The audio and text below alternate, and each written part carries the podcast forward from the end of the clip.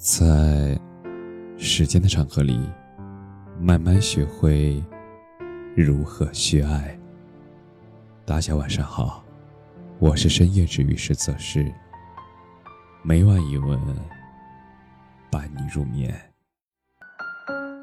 改变自己，从学会低头开始。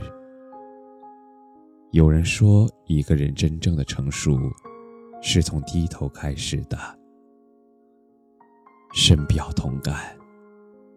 慢慢发现，人生路上总是抬头行走，那只是愚者的幻想；时时低头看路，那才是智者的选择。周国平说：“除了你自己。”没有人能够折磨你。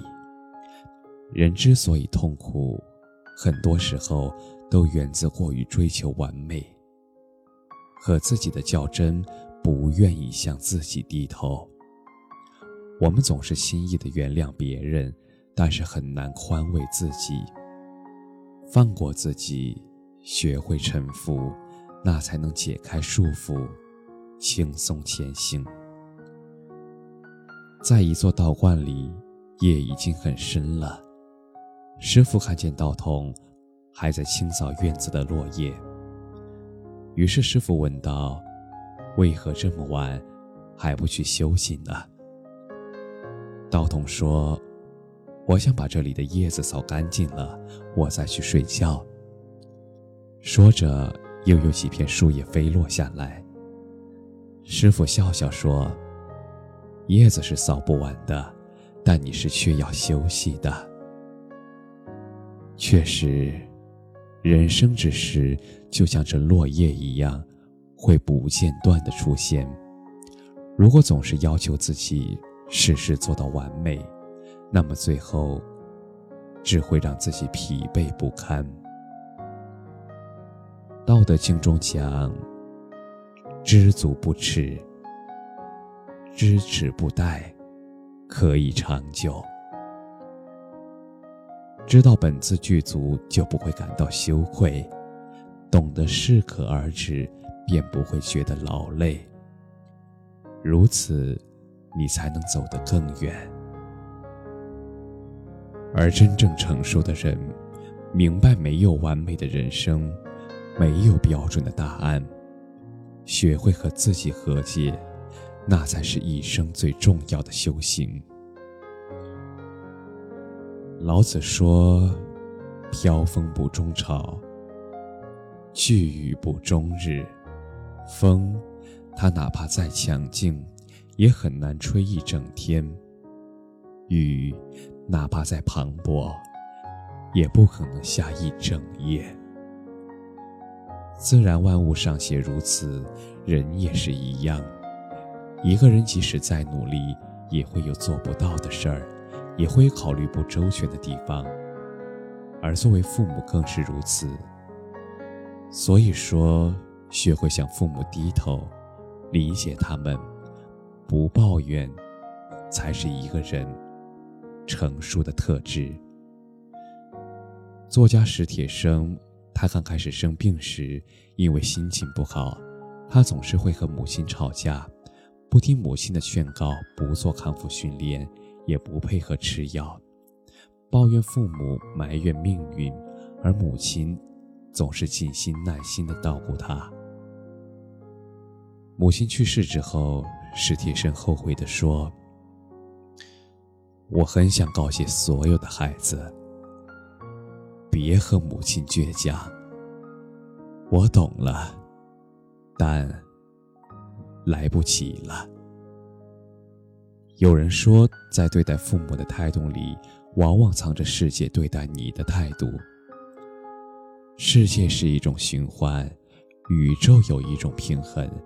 你怎么对待父母，生活，他就怎么对待你。每个人都在变老的路上，每个人都终将变老。